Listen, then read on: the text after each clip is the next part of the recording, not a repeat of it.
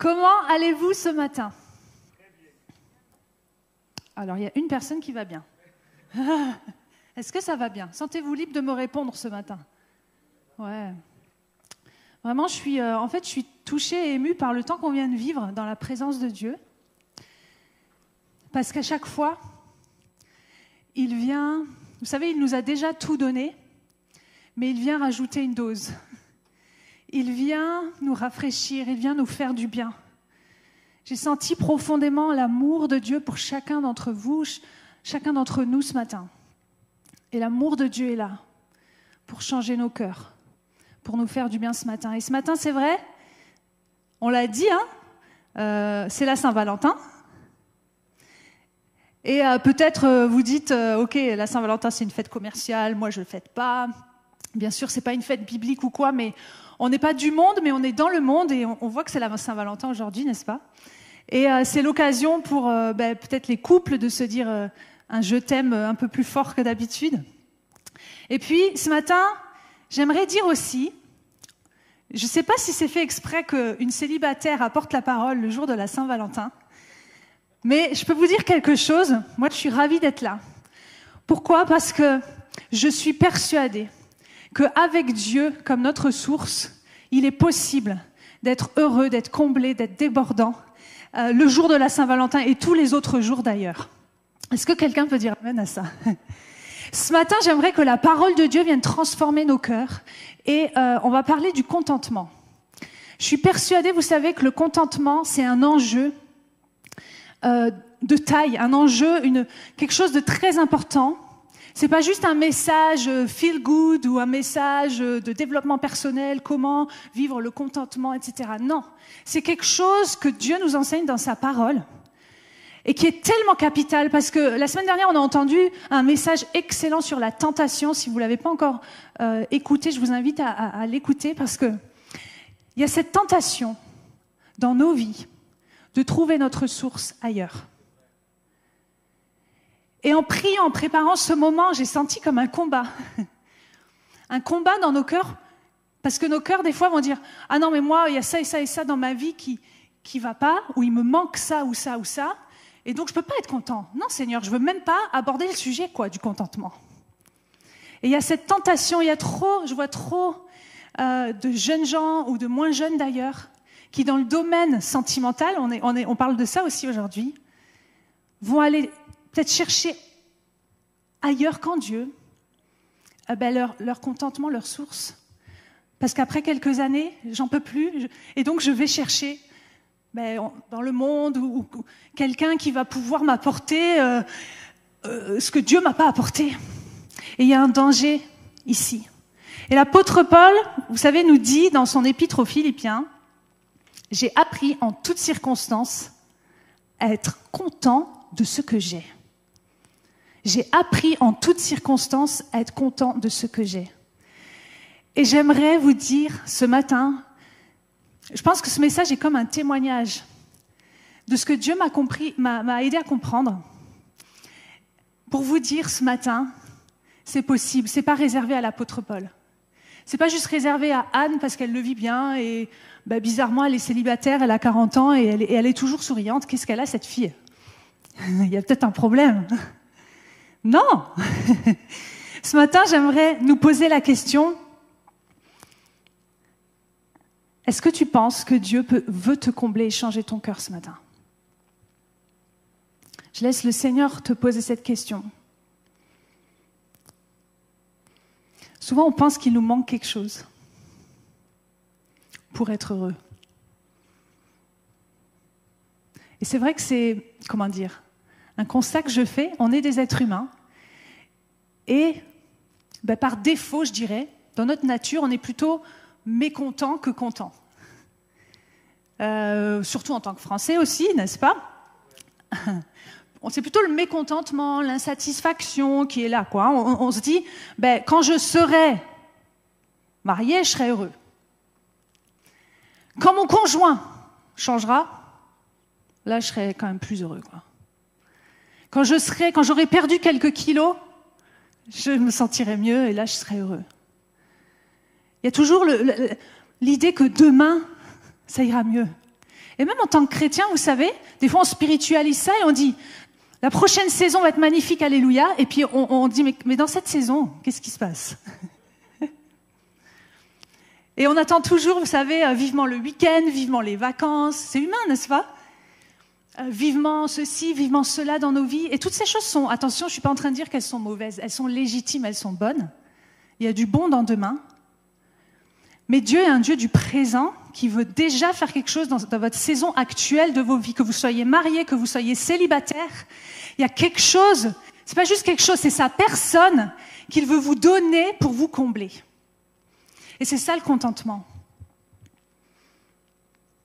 Vous savez, je pense que dans, l'Église avec un grand E, on a peut-être lancé, on a, peut-être laissé euh, cet esprit de mécontentement venir même dans nos enseignements. Pourquoi? Parce que euh, certains ont commencé à prêcher un évangile qu'on appelle l'évangile de la prospérité. C'est quoi l'évangile de la prospérité? C'est dire, ah ben devant ton, ce qui te manque là, devant ton mécontentement, tu as envie de quelque chose, eh ben j'affirme que Dieu va te le donner, j'affirme qu'il va te donner un conjoint, de l'argent, etc., etc. Et on prêche ces choses comme l'évangile de la prospérité. Puis d'autres ont été dans l'autre extrême inverse, n'est-ce pas?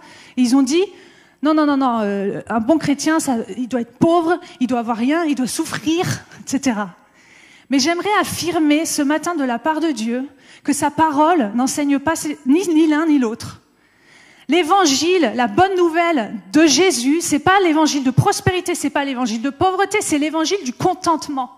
Le fait d'être comblé complètement en Jésus. Et c'est vrai que ça brûle sur mon cœur de vous partager ça ce matin, parce que je pense qu'il y a un enjeu dans nos cœurs, d'être soit dans un extrême, soit dans l'autre, alors que Dieu est là devant nous avec son amour, et il veut nous combler. Et des fois, nous, on ne prend pas le cadeau qu'il a pour nous aujourd'hui dans notre saison présente. Et donc aujourd'hui, c'est vrai, en tant que célibataire, à la Saint-Valentin, j'ai fait un petit sondage autour de moi. Euh, en demandant un peu à, mes amis célibataires, est-ce que vous vivez bien la Saint-Valentin ou est-ce que ça vous chagrine? Et environ, euh, je crois, 70-75% ont dit non, moi j'ignore, ça va, euh, je m'en fiche. Et puis il y a quand même 25% qui, m'ont dit, ben franchement, ça me, ça me fait un truc. Je ne peux pas ne pas le remarquer, ça, ça me rappelle ma souffrance. Ça me rappelle que j'ai pas de conjoint. Vous savez, c'est difficile pour nous, même en tant que chrétiens et célibataires, de vivre ce contentement. Mais j'aimerais vraiment dire quelque chose aux célibataires ce matin. Vous m'excuserez, les gens mariés. Je fais une parenthèse parce que j'aimerais dire à toi, mon frère qui est célibataire, à toi, ma sœur qui est célibataire et qui regarde cette vidéo, tu n'es pas un être incomplet. Tu es complet. Tu n'es pas quelqu'un vers qui on va aller, on va dire bon, ben, tant que t'es pas marié, euh, on te laisse sur le côté, t'as pas encore un rôle à jouer dans l'Église ou dans la société. Tu as un rôle, tu as une place tellement importante parmi nous. Nous sommes une famille. La famille, elle est diverse. Il y a des gens mariés, il y a des gens célibataires. Et le Seigneur ne s'est pas trompé avec ta vie. Il n'est pas en retard. Et il y a quelqu'un qui a besoin d'entendre ça ce matin. Et en fait, la Bible, vous savez, elle parle de manière très positive du célibat. Elle parle de manière très positive du mariage aussi, bien sûr. Elle dit en fait que euh, cette saison de ta vie, c'est quelque chose de donné par Dieu. 1 Corinthiens 7, 7, on va lire ensemble, dit ceci. 1 Corinthiens 7, verset 7. Chacun reçoit de Dieu un don particulier de la grâce L'un le mariage, l'autre le célibat. Dans ce verset, on voit ce mot don. Ça veut dire quoi don? Alors on a souvent entendu parler, vous savez, ah le don du célibat. Toi si tu le vis bien, c'est que tu as le don du célibat. c'est rigolo, mais en fait dans ce verset, on voit qu'il n'y a pas que le don du célibat. Il y a aussi le don du mariage. Le mot don, c'est euh, le mot grec charisma, et charisma, c'est le même mot qui est employé dans, vous savez, euh, Romains 12, 1 Corinthiens 12, quand il est question des dons spirituels, de ce que l'Esprit donne à chacun d'entre nous pour l'édification du corps. C'est le même mot. Et ce mot, qu'est-ce que ça veut dire? Ça ne veut pas dire une capacité euh, à supporter quelque chose d'horrible. Ça ne veut pas dire même une aspiration à ne pas se marier. Ça veut dire un cadeau, une bénédiction. Et je sais que peut-être je vais à l'encontre de ce qu'on a toujours euh, pensé, mais j'aimerais juste vous soumettre cette idée de la part du Seigneur. Et si ta saison actuelle de vie était donnée par Dieu? Dieu, vous savez, n'est pas que le Dieu des gens mariés ou que le Dieu des gens célibataires, mais il a quelque chose de bon dans chaque saison de nos vies. Il y a des bénédictions, il y a des bonnes choses de sa part aujourd'hui pour toi. Et puis il y a des défis dans toutes. Les... Je suis pas en train de dire, vous savez, être célibataire, c'est génial ici, mais euh, on n'a pas de défis, on n'a pas de souffrance, on ne souffre pas de la solitude parfois. Mais je veux juste rétablir l'équilibre en disant que dans chaque saison de, votre vie, et là j'ai besoin de l'aide des gens mariés, s'il vous plaît, pour, pour me confirmer qu'effectivement, quand on est marié aussi, on l'a entendu dans les témoignages aussi du début de la célébration, il y a aussi quelques défis, n'est-ce pas? Ouais, amen, amen. Oui, j'entendais amen. Et c'est vrai.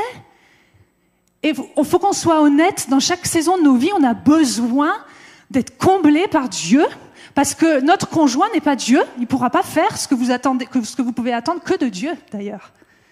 Et idem en tant que célibataire. Dieu veut nous combler. Il nous donne une bénédiction. Et autre point important, quand j'ai médité sur ce verset, le don du mariage ou le don du célibat dans ta vie, c'est un don qui a un but.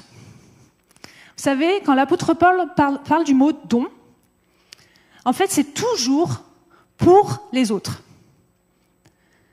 C'est très intéressant. Les dons spirituels, c'est pas juste pour vous faire du bien, vous remplir, euh, vous donner euh, peut-être une, quelque chose tu d'émotionnel là qui vous fait du bien. C'est souvent pour les autres. La prophétie, c'est pour édifier quelqu'un d'autre. La parole de connaissance, c'est pour la, la, donner à quelqu'un. Et le mariage, c'est pas que pour toi, ou que pour vous deux. C'est pour le royaume de Dieu c'est pour la gloire de Dieu, c'est pour changer ce monde. Et le célibat, la saison de célibat, si elle n'est pas tournée vers l'autre, si elle n'est pas tournée pour changer ce monde, c'est sûr qu'il va y avoir quelque chose qui nous fait mal. On va avoir du mal à la supporter. Mais j'aimerais t'encourager. Commence à voir la saison que Dieu a placée dans ta vie comme une saison qui a un but. Il y a une mission sur ta vie. Commence à servir Dieu. Vous savez, avant de donner à Adam une femme, Dieu lui a donné une mission. Dieu t'a déjà donné une mission de vie. Et moi, je peux témoigner ce matin que Dieu est non seulement celui qui me comble, qui me console, qui m'entoure de ses bras d'amour, bien mieux qu'un mari peut-être pourrait le faire, mais il est aussi celui qui me donne une mission, qui me donne de donner aux autres. Il m'a donné pour que je donne.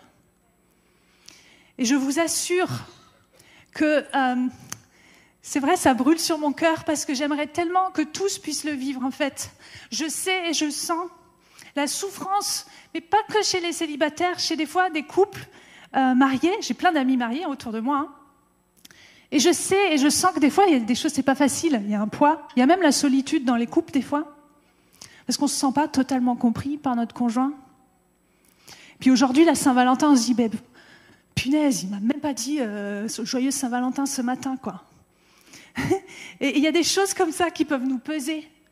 Mais je sais tellement que euh, Dieu, toutes ces choses sont bonnes et il veut nous donner les outils pour euh, trouver en lui ce contentement. Il y a un enjeu pour vous les gens mariés et un enjeu pour nous les gens célibataires. Donc ne gaspille pas la saison que Dieu t'a donnée. Arrête de la voir comme oh là là, c'est l'épreuve de ma vie, il faut absolument que j'en sorte. Chaque saison donnée par Dieu est potentiellement une saison bah, de croissance, de préparation, de changement intérieur. Et Dieu ne se trompe pas. Alors comment c'est possible de vivre le contentement? Dans ce verset que j'ai cité au début, quand l'apôtre Paul dit J'ai appris en toute chose à être content avec ce que j'ai, euh, on va lire un peu plus ce qu'il dit dans ce passage. C'est dans Philippiens 4, versets 11 et 12. Il dit, j'ai appris en toutes circonstances à être content avec ce que j'ai. Et il continue, il dit, je sais vivre. dans le dénuement, je sais aussi vivre dans l'abondance. C'est le secret que j'ai appris. J'aime ce mot. Il fait un peu, il est, il est fort l'apôtre Paul, il fait comme un teasing. je vais vous donner un secret. Il y a un secret de la part de Dieu pour vous ce matin, si vous voulez bien l'accueillir et le saisir. Le secret que j'ai appris, m'accommoder à toutes les situations et toutes les circonstances, que je sois rassasié ou que j'ai faim, que je connaisse l'abondance ou que je sois dans le besoin. Ce passage, il arrive à la fin de l'épître aux Philippiens, au quatrième chapitre. Et cette épître aux Philippiens, juste pour vous resituer le contexte, elle est écrite à l'église de Philippe, que Paul d'ailleurs a, aidé à implanter.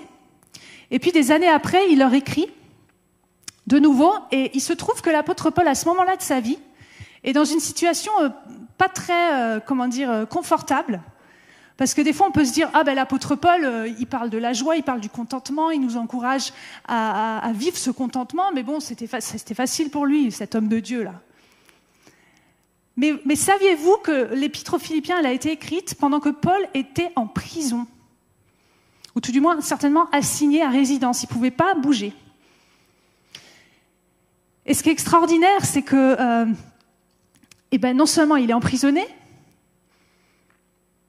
il est célibataire, et il dit, j'ai appris en toute chose à être content avec ce que j'ai. Et ce qu'il a en ce moment, on pourrait se dire, à vue humaine, c'est peut-être pas grand-chose. Enfin, on se dirait, bah, le pauvre, il n'est pas marié, le pauvre, il est emprisonné.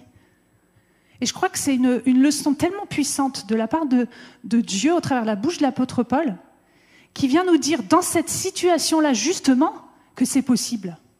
C'est-à-dire que le contentement ne dépend pas des circonstances de Paul. Ne dépend absolument pas que, ah, en ce moment ça va bien, donc je suis content. Vraiment, merci Seigneur, tu m'as donné ça, ça, ça et ça, je suis content. L'apôtre Paul arrive à dire ces mots dans ce, contexte-là. C'est juste euh, ben, extraordinaire. Puis aussi, on voit que dans, toute l'épître aux Philippiens, je vous invite vraiment à relire cette épître, le thème principal de, cette lettre, c'est la joie.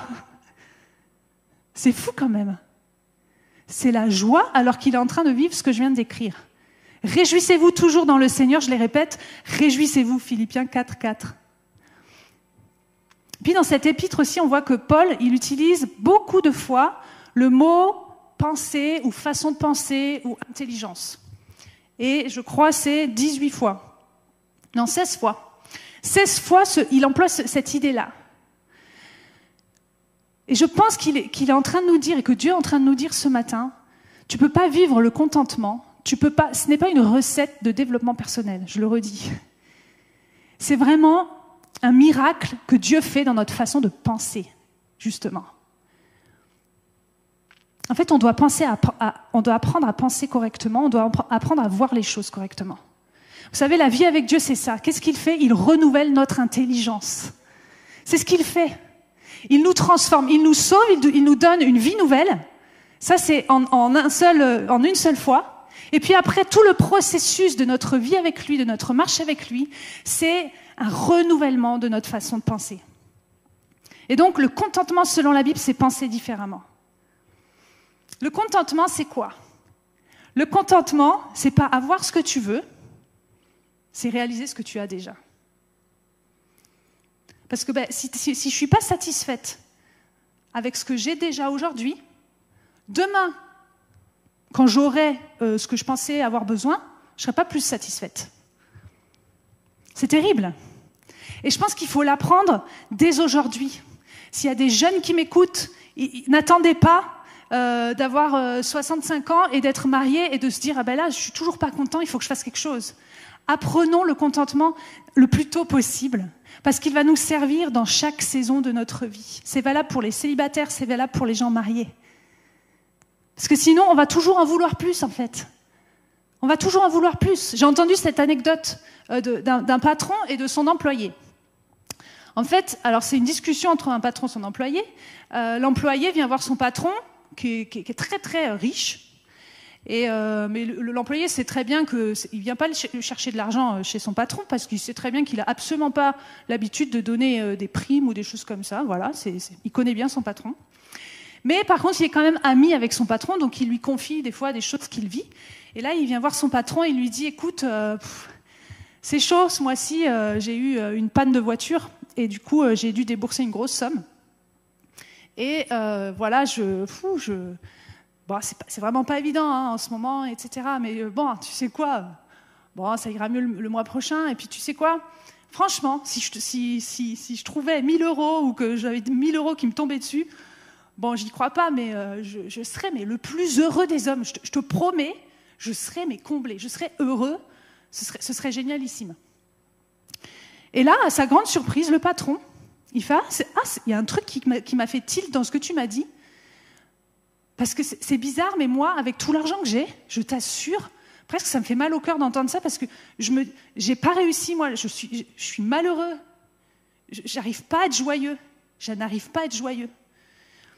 Mais tu sais quoi? Et là, je ne sais pas si c'est le Saint-Esprit qui est venu sur lui, mais il, y a eu un moment de générosité, il a sorti son portefeuille.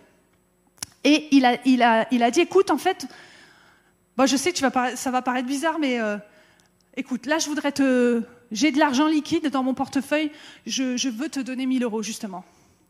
Écoute, et là, il sort son portefeuille, et il dit, non mais si, si, et là, il était choqué, euh, l'employé. Il dit, mais si, si, prends-les, prends-les, vraiment, les, les 1000 euros, je te les donne. Je te les donne. C'est pour toi. Vas-y, ça me fait plaisir. Ça, ne se reproduira jamais, mais ça, fait plaisir. Et là, il tourne les talons et il s'en va de la pièce. Et au moment de sortir de la pièce, qu'est-ce qu'il entend? Il entend l'employé qui, dit, qui, a un cri du cœur qui dit Mince, j'aurais trop dû lui demander 2000 euros. Qu'est-ce que ça nous montre? Quand on reçoit ce qu'on a voulu, ça ouvre un nouveau gouffre. Ça ouvre quelque chose de nouveau, on en veut plus. Et franchement, ah, je ne suis pas en train d'accuser de, cet homme, on est tous comme ça. Et le contentement, selon la Bible, ce n'est pas avoir plus, c'est réaliser ce qu'on a déjà. Deuxièmement, le contentement de l'apôtre Paul, il ne dépendait pas de ce qu'il possédait, il dépendait de qui le possédait. C'est-à-dire, il dépendait de, sa relation intime avec celui à qui il avait donné toute sa vie. Et ce matin, vraiment, j'aimerais de la part de Dieu te dire, c'est possible d'être pleinement comblé dans ta relation avec Dieu. Les circonstances qu'on traverse, vous savez, je ne suis pas en train de prêcher un message qui dit il faut être toujours content et puis tant pis si ça va mal dans ta vie. Des fois, les choses que nous traversons, parce qu'on est sur cette terre, euh, elles ne sont pas encore parfaites. Elles le seront au ciel. Mais notre contentement ne dépend pas de nos circonstances. en fait, notre relation avec Dieu, ça, personne ne pourra nous la voler. Personne, l'amour de Dieu pour toi, personne ne pourra te le, voler. Quand bien même tu perdrais tout, je ne suis pas en train de te le souhaiter, mais Dieu reste à l'intérieur de ton cœur ton encre, ton rocher, ta vie, la source de, de l'amour qui te suffit, qui comble ton cœur. Et vous savez, je pense que euh, l'apôtre Paul et nous pouvons dire aujourd'hui, comme le psalmiste en fait, l'Éternel est mon berger. On l'a dit ce matin. L'Éternel est mon berger, je ne manquerai de rien. Il y a une cause et une conséquence dans ce verset. Si l'Éternel est ton berger, la conséquence, c'est que tu ne manques de rien. Est-ce que l'Éternel est vraiment ton berger? Il veut l'être. Et remarquez que le psalmiste ne dit pas l'Éternel est un bon berger extraordinaire, il a telle et telle qualité. Non, il, utilise le, le pronom mon. Il dit, tu es mon berger, tu es à moi. Et c'est ça une relation d'amour avec Dieu, je suis à lui, il est à moi. Je veux vous témoigner ce matin que euh, si, la santé que Dieu me donne, elle est là, elle est visible, c'est pas juste parce que euh, j'ai reçu un cadeau que d'autres n'ont pas reçu. C'est parce que j'ai décidé de croire ce que je suis en train de vous enseigner. Que Jésus est mon berger. Il est vraiment mon berger. Il veut être ton berger. On connaît ce verset. Et peu importe si on marche avec lui depuis des années, il y a toujours une part de plus qu'on peut goûter avec lui, dans cette intimité, dans cette relation. Si tu es proche de ton Dieu, de ton berger, alors tu ne manques de rien. Alléluia. Ensuite, le contentement, dans ce verset, quand l'apôtre Paul dit J'ai appris en toute chose à être content de ce que j'ai.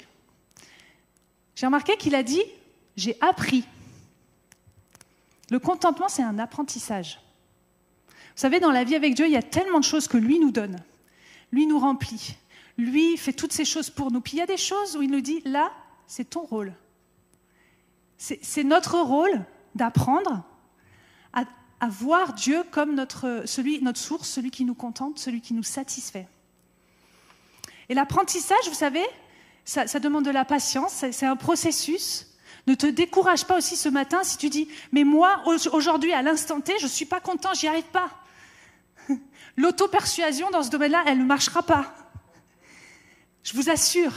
Par contre, l'apprentissage de dire, je choisis de faire le premier pas, de croire déjà que la parole de Dieu ne ment pas, qu'il est possible d'être comblé, d'être contenté dans ma saison de vie, que je sois célibataire, que je sois mariée, que les choses soient faciles ou difficiles en ce moment dans ma vie. Commence à le croire, commence à l'apprendre. Vous savez, ça me rappelle euh, l'apprentissage d'un instrument de musique. Moi, j'ai joué du violon toute mon enfance. Et donc, euh, été, mes parents euh, ont eu la bonne idée de m'envoyer au conservatoire, de mes, on va dire de mes 7 ans à mes, je sais plus, 18, 20 ans. Et donc, j'ai appris le solfège, j'ai appris le violon. Qui connaît le violon? Qui aime le son du violon? Ok? Pas tout le monde, hein c'est normal. D'autres préfèrent d'autres instruments. Et le violon, est-ce que vous saviez qu'au début, c'est juste horrible pour les oreilles? Je m'en suis rappelée cette année, vous savez pourquoi? Parce que ma petite nièce, euh, qui a 8 ans, elle vient de commencer le violon aussi. Et donc là, on, était réunis en famille à Noël. Et elle, euh, elle, voulait nous montrer un peu où elle en était, ce qu'elle avait appris. Elle voulait nous faire un mini concert de, de là où on est. Puis ça fait trois mois qu'elle a commencé. Et euh, j'ai pas amené l'enregistrement parce que je suis, je suis, gentille et je voulais pas vous, vous, embêter vos oreilles. Mais je vous assure que le violon au début, moi je me rappelle, hein, il faut non seulement maîtriser la main droite, l'archer, poser l'archer délicatement sur les cordes pour que le son soit doux et pas grinçant. Et au début, on a plutôt tendance à, appuyer et ça grince. Et puis aussi, un, un autre paramètre, c'est la main gauche. Il faut poser les doigts au bon endroit pour que la note soit juste. Souvent, quand les gens me voyaient euh, jouer du violon, ils me disaient Mais Anne, comment tu fais pour euh, jouer juste ou savoir où mettre tes doigts pour avoir les, bonnes notes? C'est pas comme euh, la guitare, vous savez, la guitare, ceux qui jouent de la guitare, il y a des frettes, enfin des, petites barres qui permettent de savoir où on pose les doigts, et du coup la note est juste tout de suite. Au violon, pas du tout. Vous bougez d'un millimètre et c'est terrible. Du coup, il faut développer l'oreille, il faut écouter et écouter encore et encore. Il faut apprendre en fait faut apprendre pour faire la, si, la, si, la, si. Bon, bref. Et, et c'est terrible parce que c'est ennuyant. Ça, ressemble à rien au début. Mais j'aimerais encourager quelqu'un. Apprends le contentement. Continue. C'est un processus. C'est un processus de choisir dans son cœur, de dire non, je ne vais pas juste euh, écouter ce que je ressens, je vais écouter la parole de Dieu. J'apprends à voir. Seigneur, donne-moi d'apprendre à regarder à ce que j'ai. Qu'est-ce que j'ai? Des fois, dans nos vies, vous savez, il y a des choses qui viennent et qui nous, qui nous embêtent, qui, qui, nous volent notre joie, qui nous volent notre contentement, en fait. L'ennemi, il n'est pas là pour, pour, euh, pour rigoler. Il n'est pas là non plus pour vous rester dans ce, dans ce, vous savez, cette joie de oh, Jésus m'a sauvé, alléluia. Peut-être au début on est comme ça.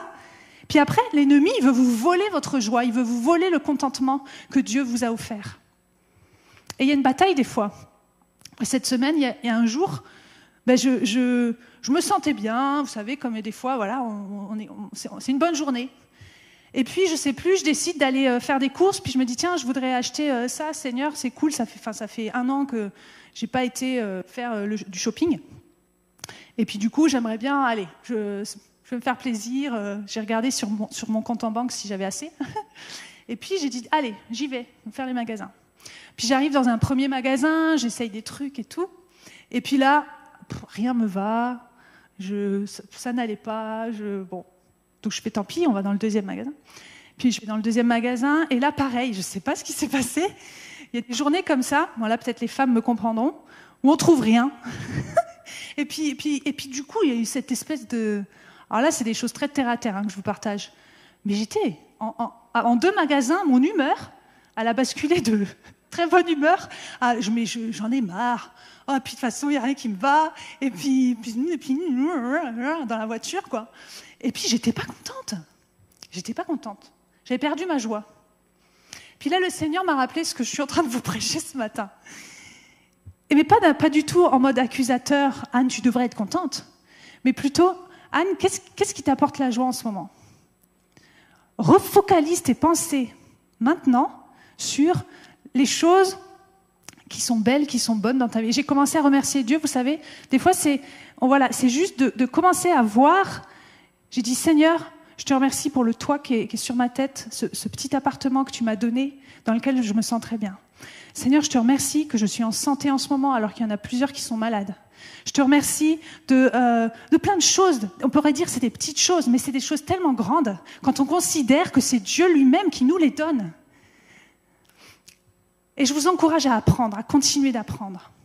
Ensuite, le contentement, vous savez quoi Il ne nie pas la situation difficile. Être pleinement comblé ne veut pas dire qu'on ne voit pas euh, les choses ou qu'on ne ressent pas les choses. Ne soyons pas des chrétiens, vous savez, qui, disent tout le temps ah, tout va bien, je vais bien, et je ne prends pas en considération mes propres sentiments. Le contentement, c'est pas, euh, euh, comment ne pas reconnaître qu'il y a des choses qui nous font mal, ne pas vivre même les, temps de tristesse, parfois les temps de deuil. Mais c'est juste le contentement que, que Dieu veut nous apprendre, c'est ne pas être contrôlé par ses sentiments. Ne pas croire que ces sentiments sont la seule vérité dans nos vies en ce moment. Mais ça n'empêche qu'il faut, il faut parfois pleurer, il faut parfois dire je suis triste. Si vous lisez les psaumes, vous allez voir que euh, David, il l'a pleinement exprimé.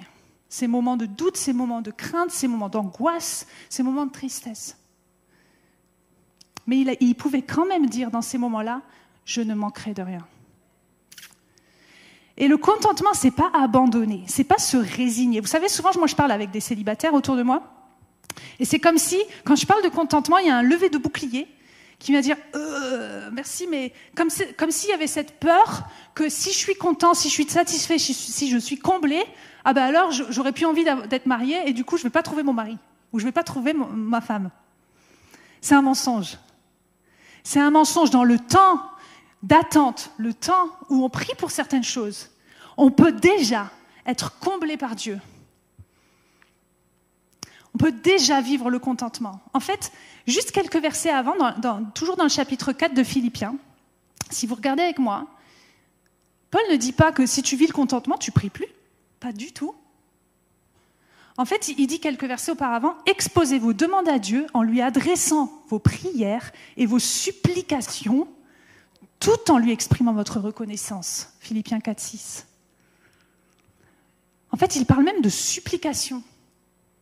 Il dit exprimez vos prières. Il y a des choses qui dans nos, dans nos vies, c'est comme des, des, cris, des supplications. On dit Seigneur, je ne comprends pas. Seigneur, délivre-moi. Seigneur, je suis malade, viens me guérir. Seigneur, je me sens seul, viens me combler, donne-moi des amis. Et c'est un cri du cœur. Et je vous invite à ne pas filtrer vos, vos, vos, vos prières en pensant ah ben non, il faut vivre le contentement, donc j'ai pas le droit de demander des choses à Dieu. Vas-y, demande à Dieu, mais crois et sois dans la reconnaissance. Ce verset, en fait, il nous dit prie supplie, mais exprime ta reconnaissance. Les deux cohabitent.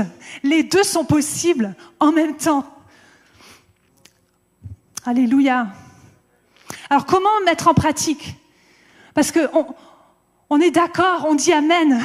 Et maintenant, vous savez, la parole de Dieu, elle se met en pratique. D'ailleurs, l'apôtre Paul, il dit, ce que vous avez appris de moi et reçu de moi, ce que vous m'avez entendu dire et vu faire, mettez-le en pratique. Je suis toujours dans ce même chapitre 4 de Philippiens.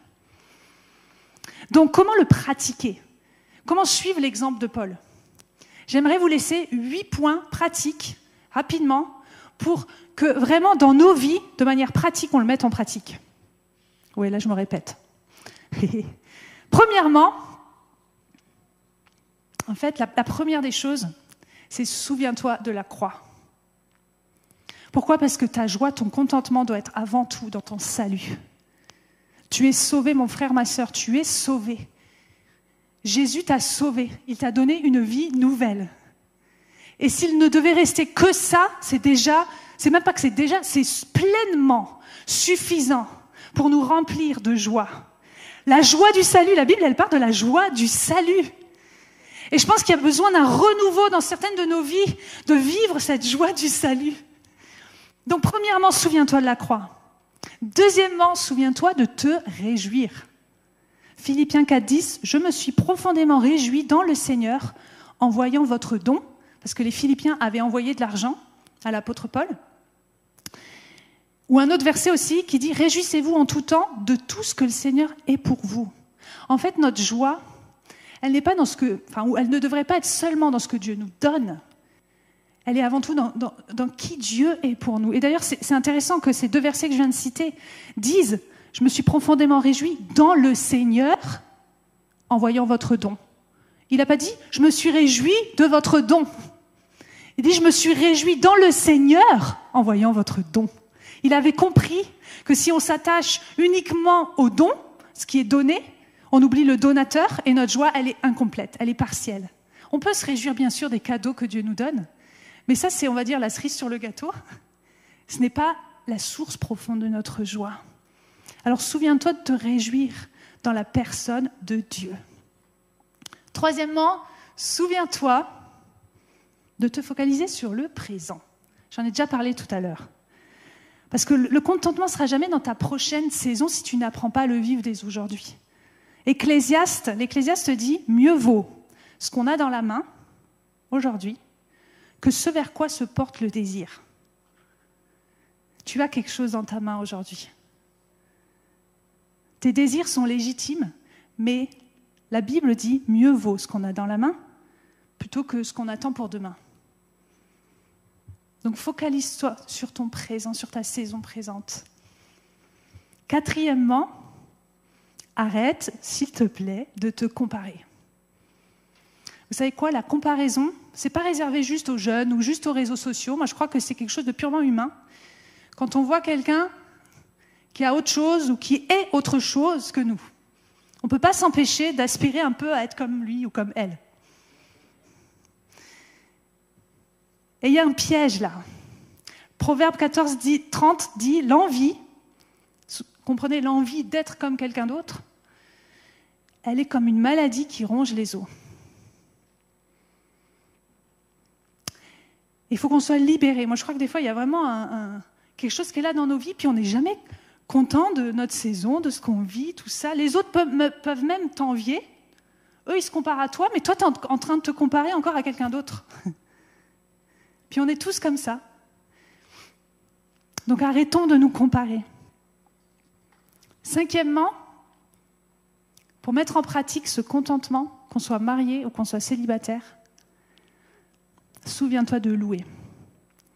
Vous savez quoi? L'adoration, et on l'a vécu encore ce matin, c'est une arme puissante. Je crois qu'il y a des choses en fait qui sont partagées dans cette prédication, qui ont déjà été déposées dans les cœurs, alors que nous étions en train de louer, de juste laisser la présence de Dieu nous combler justement, nous guérir. L'adoration, c'est pas juste chanter. C'est pas juste un moment le dimanche matin quand on vient à l'église. L'adoration, c'est un positionnement où je choisis de fixer mes regards. Je remercie aussi Soiri, qui est maman célibataire et qui a dit ceci, qui nous a invités dans la vidéo à dire, je choisis de fixer mes yeux sur Jésus. Là où tu fixes tes yeux, c'est ça ton adoration.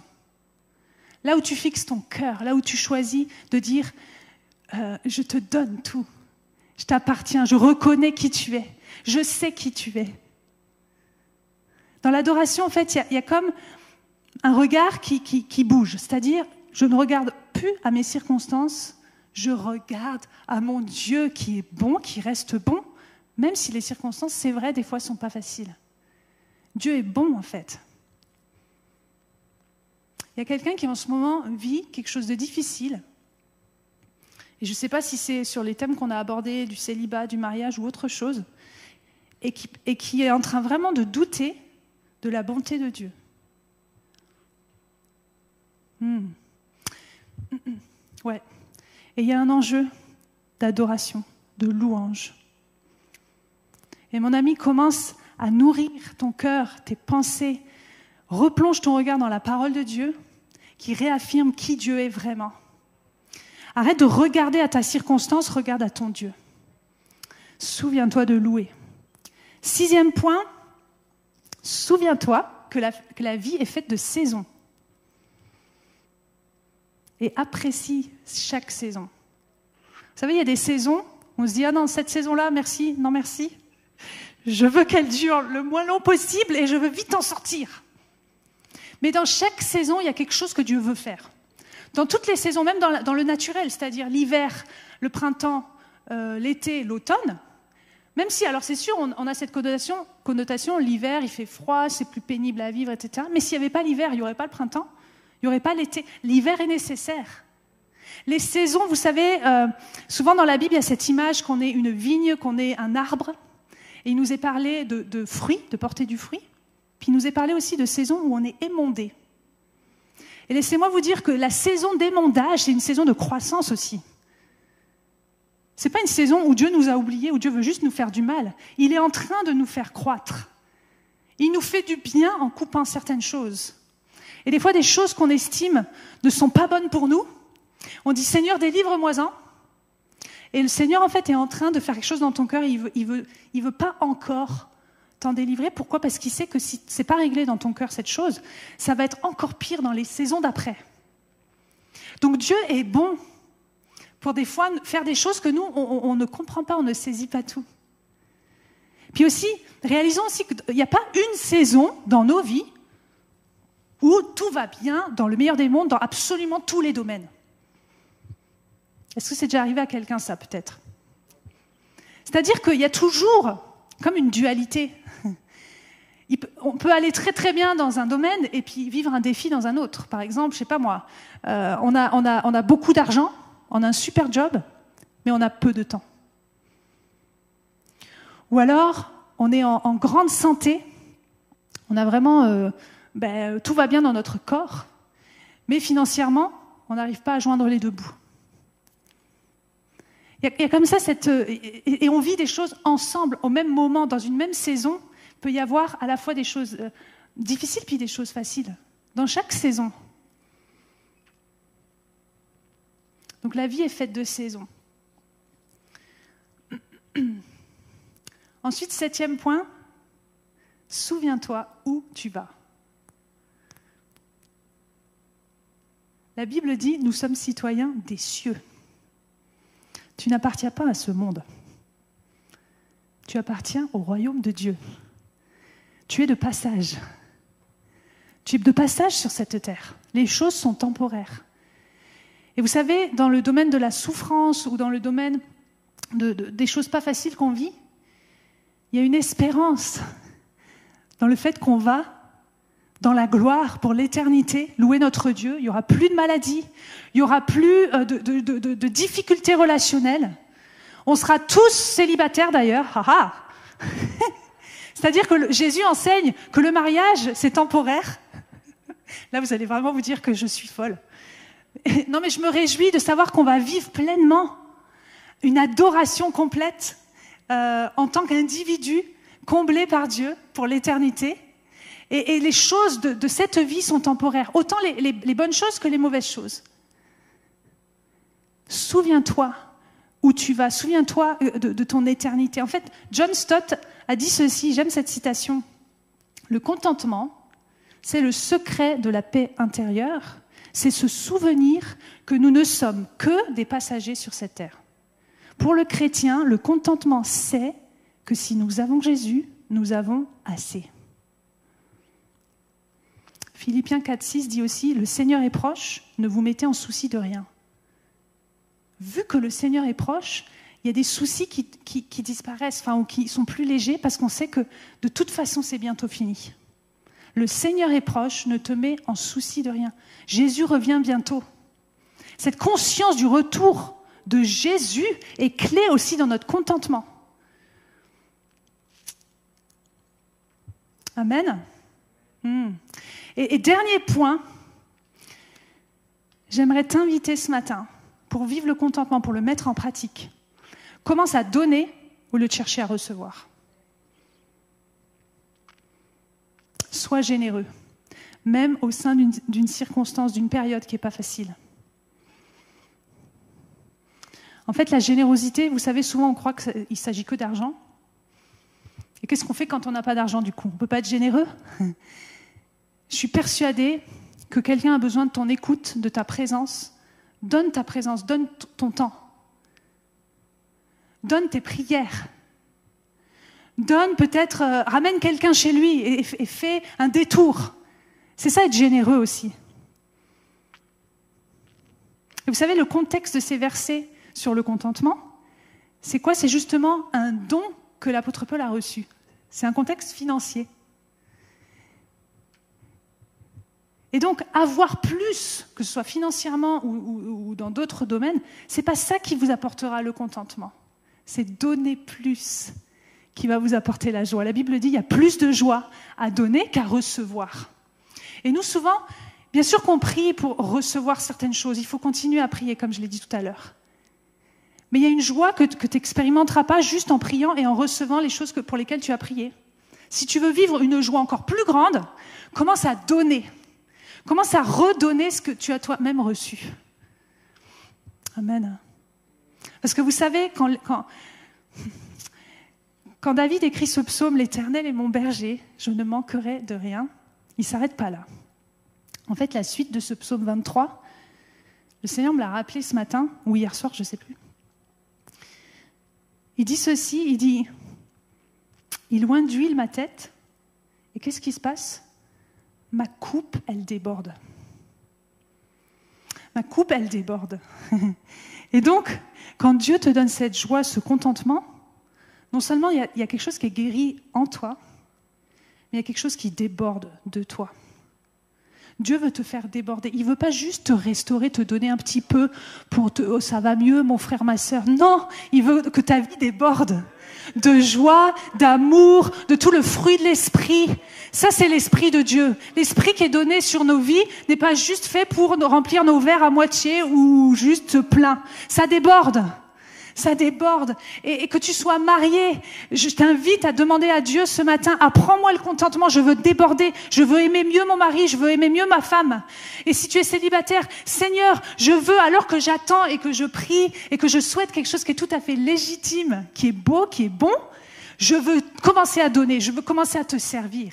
Je veux commencer à regarder autour de moi. Quelqu'un a besoin de moi. Si vous êtes placé dans cette église, c'est pas un hasard. Vos, frères, vos sœurs autour de vous ont besoin de vous. Moi, quand j'ai commencé à comprendre ça en tant que célibataire, je vous assure, ça a complètement changé ma vie. Ça a complètement euh, enlevé peut-être les restes de, tu sais, de, pitié. On s'auto euh, dit oh pauvre de moi, c'est vrai que j'ai pas encore de mari, etc. Et le Seigneur a commencé à me montrer, de, comme dans une vision, j'étais assise sur les chaises de mon, de mon ancienne église, il m'a montré les gens autour de moi, en fait. Il me montrait des gens assis à gauche, devant, à droite. Et il ne me montrait pas toute l'église, où je ne devais pas être sur la scène avec le micro. Il m'a dit, regarde, il y a des gens autour de toi. Je veux que tu leur donnes quelque chose. Tu dois les bénir, tu, tu peux les bénir. Donc le contentement, c'est un cœur restauré, c'est un apprentissage, puis c'est un débordement aussi. Et vous savez, ce passage, il finit avec deux versets très, très puissants qu'on connaît tous par cœur, qui sont très cités. Je crois que c'est parmi les versets les plus cités de la Bible. Ce passage, il finit avec, premièrement, ce premier verset, Philippiens 4, 13. Je peux tout par celui qui me fortifie. Le contexte de pouvoir tout, c'est je peux être contenté. C'est possible ce matin. Peut-être il y a la résistance dans certains cœurs qui disent non mais moi je ne vais pas y arriver.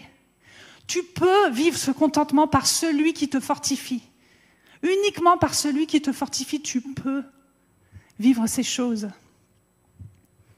Je peux tout par celui qui me fortifie. Quelle grâce.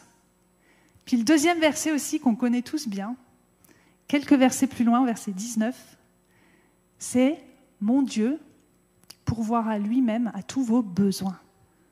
selon sa glorieuse richesse en Christ Jésus. Et vous savez quoi, le contentement ce matin, ce n'est pas nier nos besoins, c'est faire confiance à Dieu pour qu'il vienne combler les besoins qu'il sait qu'on a. Et d'ailleurs, il, les connaît mieux que toi-même.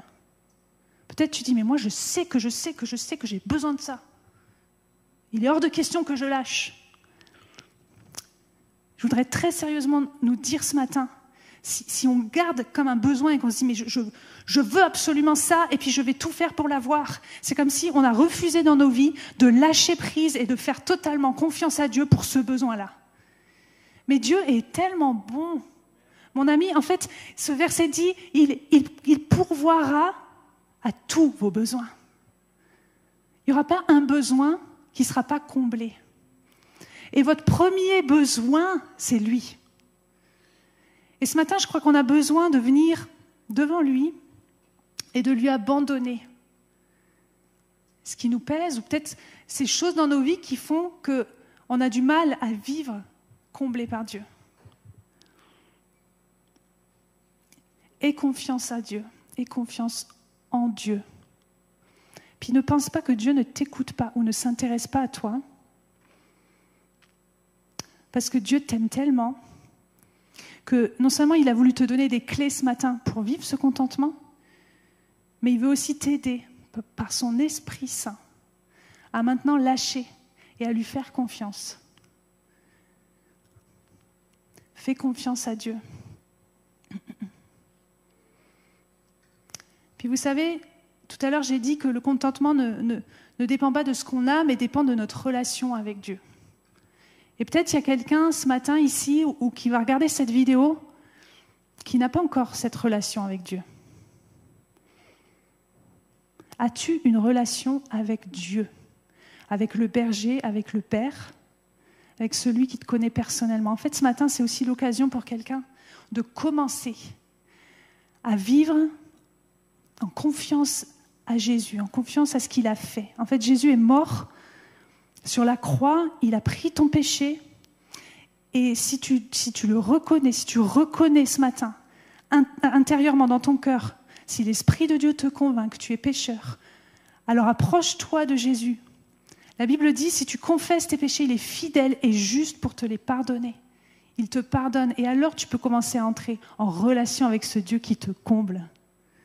Si tu dis oui, je veux vivre ça, je veux être comblé, je veux vivre une vie de contentement, il faut premièrement que tu commences une relation avec Jésus. Approche-toi de lui.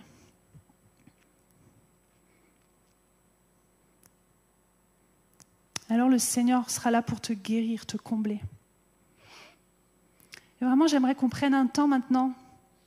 Je vais inviter euh, les musiciens à remonter pour qu'on puisse répondre en fait à ce message qu'on puisse dire, Seigneur, je, je viens t'amener ce, que, ce qui me pèse en ce moment, puis je viens te dire, je te fais confiance.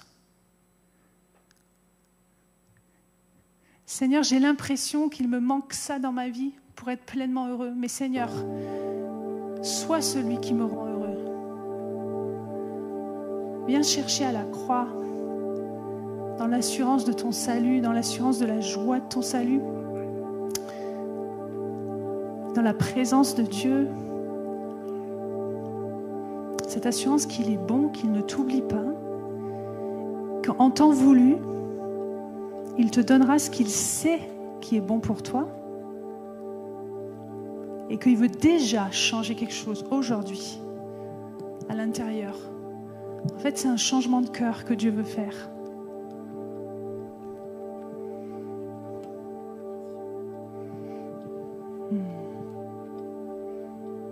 L'Éternel est mon berger.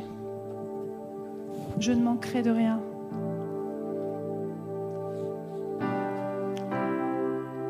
Loin d'huile ma tête et ma coupe déborde.